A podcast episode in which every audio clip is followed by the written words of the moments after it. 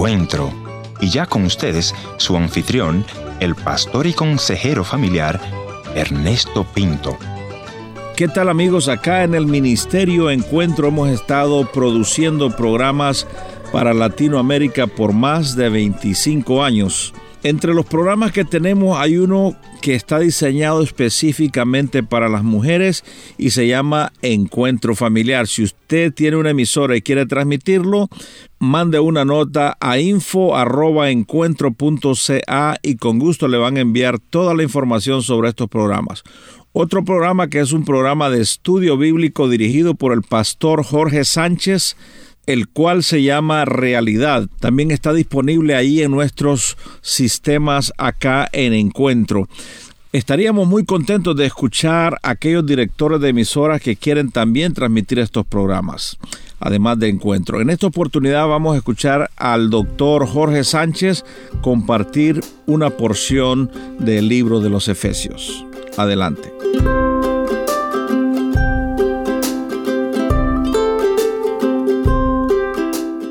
Y hoy entramos a tratar el tema de la restauración de la familia. Pablo les va a enseñar a tener un hogar como Dios anhela, viviendo bajo su bendición y alcanzando la felicidad máxima. Efesios 5:15. Miren pues con diligencia cómo andan, cómo progresan, no como necios, sino como sabios, aprovechando el bien el tiempo, porque los días son definitivamente muy malos. Por tanto, no sean insensatos, sino entendidos de cuál sea la voluntad del Señor.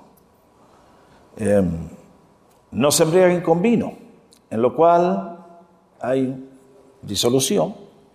Antes bien sean llenos del Espíritu, hablando entre ustedes con salmos, con himnos y cánticos espirituales, cantando y alabando al Señor en vuestros corazones dando siempre gracias por todo al Dios y Padre en el nombre de nuestro Señor Jesucristo. Y ahora comienza la sección donde Pablo va a tratar de la restauración de la familia. Vean cómo comienza, ya vamos a explicar. Sométanse unos a otros en el temor de Dios. Las casadas estén sujetas a sus propios maridos como al Señor porque el marido es cabeza de la mujer, así como Cristo es cabeza de la iglesia, la cual es su cuerpo y Él es su Salvador. Así que, como la iglesia está sujeta a Cristo, así también las casadas deben estarlo a sus maridos en algunas cosas. Perdón, se me chispoteó. Maridos, amen a vuestras mujeres Así como Cristo amó a la iglesia y se entregó a sí mismo por ella, para santificarla habiéndola purificado en el lavamiento del agua por la palabra, a fin de presentársela a sí mismo una iglesia gloriosa, que no tuviese mancha ni arruga ni cosas semejantes, sino que fuese santa y sin mancha. Así también los maridos deben amar a sus esposas como a sus mismos cuerpos. El que ama a su mujer, ¿A quién ama? A sí mismo se ama. Porque nadie aborreció jamás a su propia carne, sino que la sustenta y la cuida, como también Cristo a la iglesia. Porque somos miembros de su cuerpo, de su carne y de sus huesos. Por esto dejará el hombre a su padre y a su madre, y se unirá a su mujer, y los dos serán una sola unidad, una sola carne. Grande es este misterio. Yo digo esto respecto de Cristo y de la iglesia. Por lo demás, cada uno de ustedes ame también a su mujer como a sí mismo, ah, y la mujer respete a su esposo. Muy bien, es palabra del Señor. Pablo comienza a tratar entonces en el versículo 21 el tema del hogar. La restauración de la familia. Lo que yo le voy a enseñar no son ideas mías, es la palabra del Señor para usted y para su vida. Principio de vida. La necesidad de someterse los cónyuges mutuamente el uno al otro en el temor y la reverencia del Señor. Eso es lo que dice el versículo 20. Ahora, este es un versículo y una verdad muy importante. Lo primero que me llama la atención es que esto es un mandamiento solamente para la señora. ¿Correcto? No, es para los dos, definitivamente. Dice, sométanse mutuamente en el temor del Señor.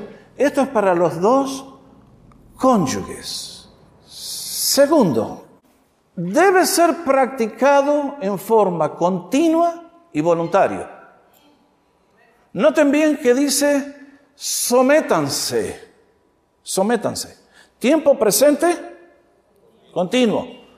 Es hoy y mañana y pasado y hasta el último día. Además, debe ser hecho en forma voluntaria. Esto no es que, che vieja, vos te sometés al Señor, ¿eh? Pobre las mujeres que están casadas con un hombre que le dice, vos sos cristiana y te tenés que comportar. Yo no soy cristiano, hago todas las burradas que quiero. Así es como vive mucha gente. Y dicen, esa es la felicidad que el diablo me da. Vaya felicidad. Eso yo le llamo el infierno. Tercero, debe ser practicado en un espíritu de respeto a Dios y a la otra persona.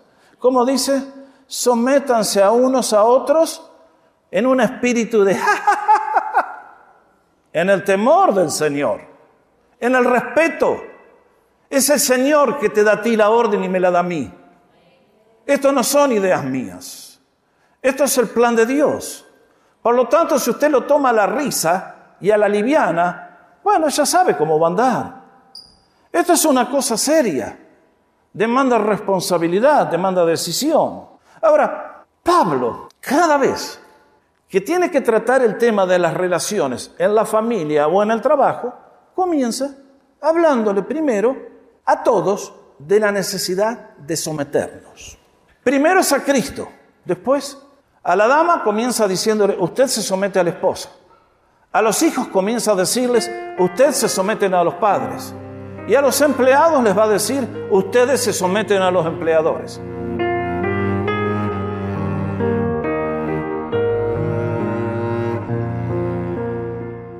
Gracias por su amable sintonía al encuentro de hoy. Hoy está escuchando usted al doctor Jorge Sánchez, quien nos está hablando sobre el libro de los Efesios en su capítulo 5.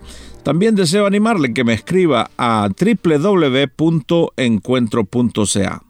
Sigamos escuchando al doctor Jorge Sánchez. Ahora, ¿por qué es necesario someternos, como ya vamos a ver? Por la guerra espiritual en que nos encontramos. El soldado tiene que aprender a someterse al capitán que le guía. Tiene que aprender a seguir las órdenes del general. Porque si no lo hace, va a terminar muerto él y muertos todos los que están alrededor de él. Cuando Pablo nos dice sométanse a Dios, es por la guerra espiritual. Otra vez se los digo. Es por eso que nos dicen sométanse. La palabra de Dios es lo mejor que tenemos en esta vida. ¿Qué pasa con un hogar donde Cristo no está? Esto no se puede hacer.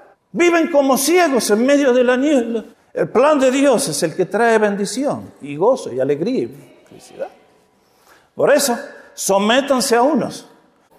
¿Se dan cuenta? A este mundo descocado, desquiciado, descontrolado, Pablo les escribe, damas, sométanse a su esposo. Lo que no significa la sumisión. Que la mujer es inferior en jerarquía o dignidad. Pablo no está hablando de diferencias de nivel, está hablando de un orden administrativo de autoridad. En la guerra hace falta un general y soldados, y hace falta que alguien ocupe el orden correcto. No está diciendo que la mujer es inferior en nada. Los dos son productos de las manos del mismo Creador omnipotente. ¿Ustedes leyeron algún versículo que dice, maridos sometan a sus mujeres? No existe ese versículo. ¿Qué le dice? A la esposa la invita, sométase. Es su decisión personal. ¿Va a seguir el plan de Dios o lo va a repudiar? Usted elige. Es voluntario. Nadie puede someter al otro. Esto tampoco quiere decir que la mujer debe tolerar el abuso. Estamos hablando de pareja cristiana, estamos hablando de gente que ama a Jesús. Pero si al tipo le gusta pegar, ojo, eso es un delito penable por ley, eso es otra historia. Acá estamos hablando de gente que dice Pablo, caminen de acuerdo a la vocación con que han sido llamados, en todo amor y mansedumbre. Caminen como hijos de Dios, caminen como hijos de luz. Sométanse unos a otros en el temor de Cristo. Las mujeres estén sometidas a sus propios maridos como al Señor. Porque el marido es cabeza de la mujer, así como Cristo es cabeza de la iglesia, siendo el mismo el Salvador del cuerpo. Pero así como la iglesia está sujeta a Cristo, también las mujeres deben estarlo a sus maridos en todo. Maridos, amen a sus mujeres, así como Cristo amó a la iglesia y se dio el mismo por ella, para santificarla, habiéndola purificado en el lavamiento del agua con la palabra, con el propósito de presentársela a sí mismo, una iglesia en toda su gloria, sin que tenga mancha ni arruga ni cosa semejante, sino que fuera santa, inmaculada. Así deben también los maridos amar a sus mujeres, como a sus propios cuerpos. El que ama a su mujer, a sí mismo se ama. El apóstol comienza a tratar el tema del rol del esposo en el matrimonio. Y hay varias cosas que tenemos que aprender. Lo primero que tenemos que aprender es la posición de gran privilegio que tiene el esposo.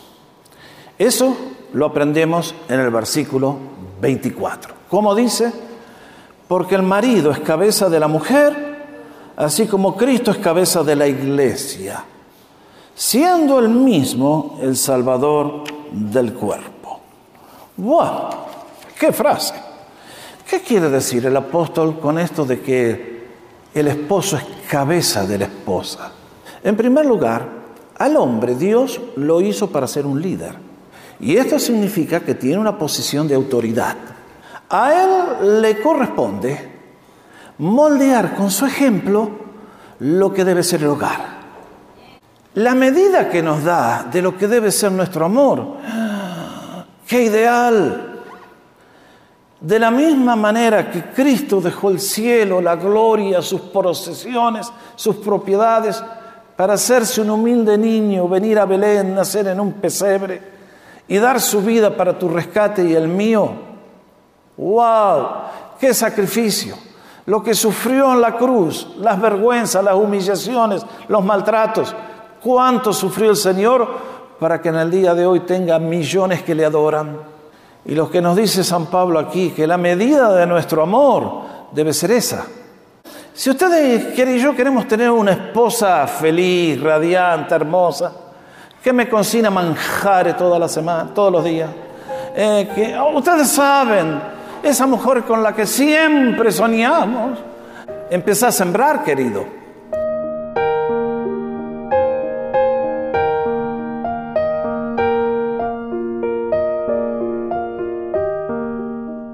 Gracias por haber estado en la sintonía de este tu programa Encuentro y te voy a agradecer que me visites en el www.encuentro.ca o también puedes dejarme una nota de voz en el WhatsApp 1-204-202-1525, una nota de voz o tal vez una nota escrita. La otra opción es info encuentro.ca. Gracias por sintonizarnos a través de esta radioemisora.